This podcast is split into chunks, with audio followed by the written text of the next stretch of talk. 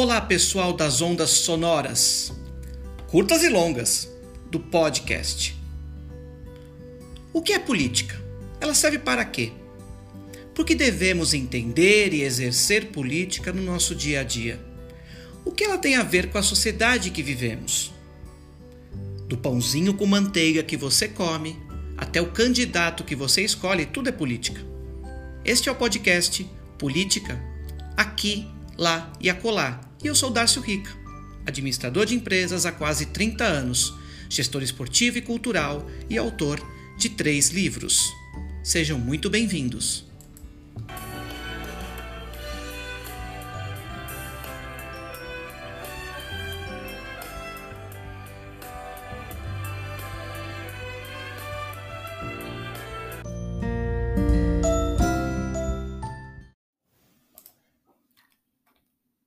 Olá, pessoas em evolução. Como estamos? Na medida do possível? Sim, lutando contra a falta de luz neste país e navegando porque é preciso, já dizia o genial Fernando Pessoa.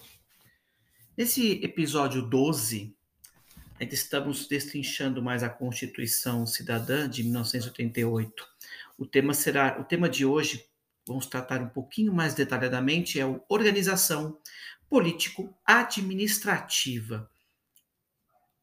Continuamos esse aprofundamento de todos os títulos, artigos e parágrafos da nossa Constituição Cidadã. Quem acompanhou os episódios de 4 a 7 sabe bem do que eu estou falando. Lá está realmente um resumo do resumo de toda a Constituição Cidadã, que é pauta inicial desses podcasts do Política Aqui, Lá e Acolá. Nós já tratamos mais detalhadamente do solução pacífica de conflitos, direitos humanos, direitos e deveres fundamentais, nacionalidade, direitos sociais e direitos políticos. Até uma coisa importante, futuramente falaremos da história dos partidos políticos brasileiros. Isso é bem importante, vão ter um, um especial sobre esse assunto. Mas toda essa pacífica de conflito, direito humano, direitos, dever, nacionalidade, direitos políticos, enfim, tudo isso precisa para acontecer, precisa de uma organização. E é hoje que nós vamos falar sobre isso, organização político-administrativa. Ela é o título 2, dentro, ela é um capítulo, a parte da organização do Estado do título 3. É assim, título 3, Organização do Estado, capítulo 1, da Organização Político-Administrativa. Eu destaco, entre tantos detalhes que, que tem nela, o artigo 18. Ele diz assim: A organização político-administrativa da República Federativa do Brasil compreende a União, os estados, o Distrito Federal e os municípios, todos autônomos nos termos desta Constituição. Mas vale a leitura dos aspectos de formação desta organização e premissas. Sim, premissas, tanto da União, dos estados, do Distrito Federal e dos municípios, porque não é, não é, a gente não tem essa coisa do meu exército, minhas coisas, mi, meu governo. Não, isso é coisa de quem flerta com golpe e não aceita viver no Estado democrático de direito. Mas eu vou trazer à luz a esse artigo específico, o artigo 18, o seguinte: temos um artigo 23, que ele diz assim, ó. É competência comum da União, dos Estados, do Distrito Federal e dos municípios o quê? Vamos aos pontos. Puramente Constituição Cidadã, Constituição Federal da República Federativa do Brasil. Zelar pela guarda da Constituição, todo mundo, hein? Zelar pela guarda da Constituição, das leis e das instituições democráticas e conservar o patrimônio público. Hum, que estou fazendo na Palmares, né? Na Fundação Palmares, os direitos humanos no Brasil, com a Cinemateca, né? Hum, entendi.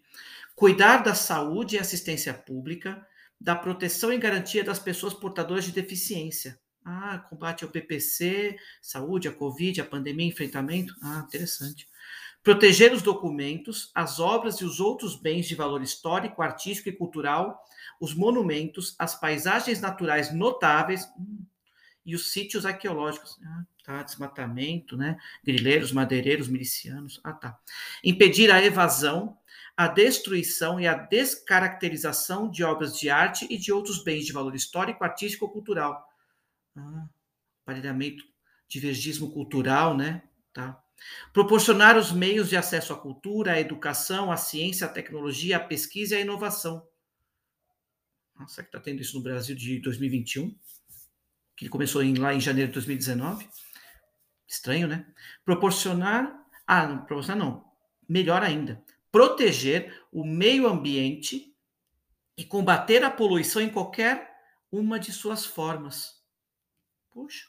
Preservar as florestas, a fauna e a flora Olha só, organização político-administrativa. Fomentar a produção agropecuária e organizar o abastecimento alimentar. Ah, interessante. Agricultura familiar também. E subsidiar as pessoas que estão passando fome.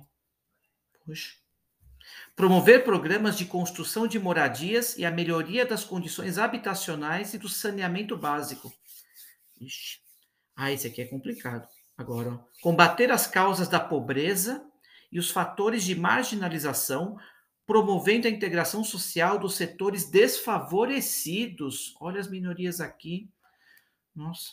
Registrar, acompanhar e fiscalizar as concessões de direitos de pesquisa e exploração de recursos hídricos e minerais em seus territórios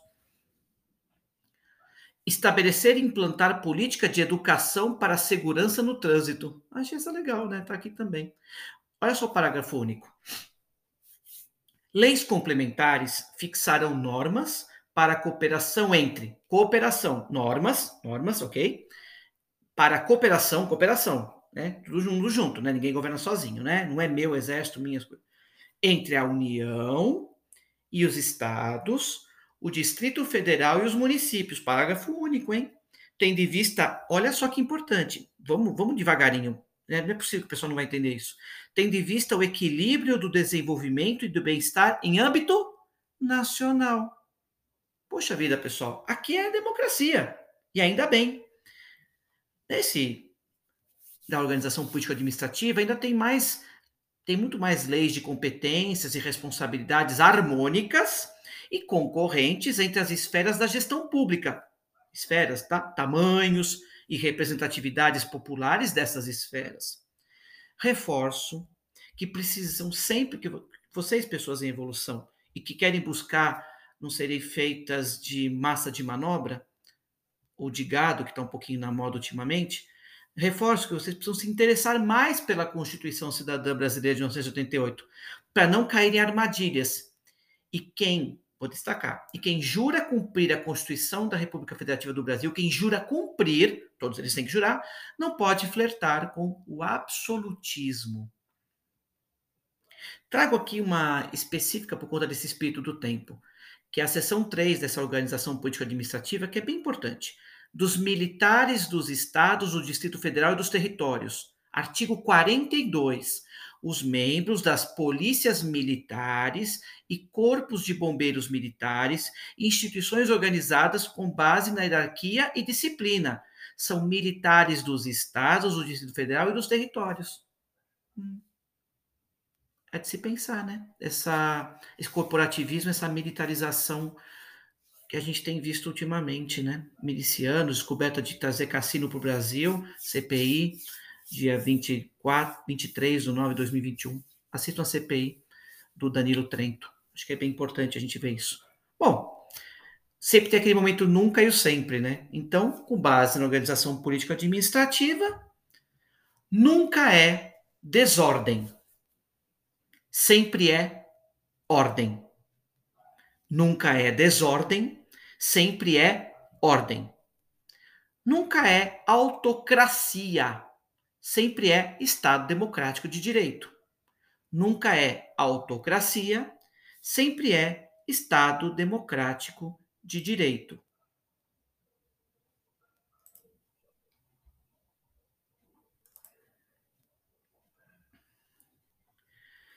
O momento reflexão de hoje, nós vamos trazer um personagem bem importante aqui, Flávio Dino. Flávio Dino de Castro e Costa é um advogado, político, professor e ex-magistrado brasileiro, filiado atualmente ao PSB, Partido Socialista Brasileiro. Antes construiu sua carreira política pelo PCdoB, Partido Comunista do Brasil.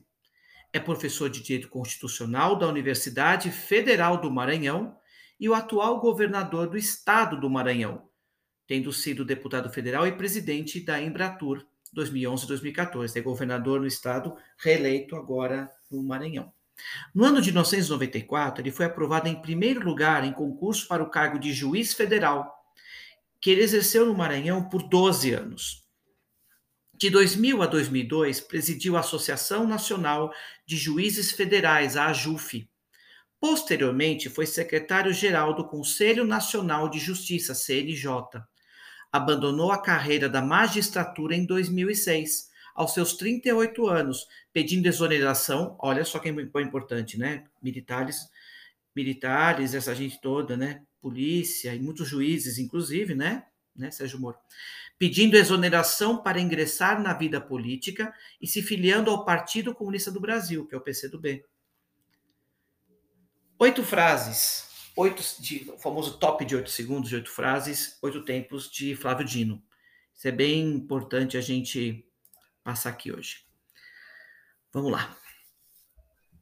Só é possível cuidar dos filhos e netos cuidando dos serviços públicos do país, das universidades federais.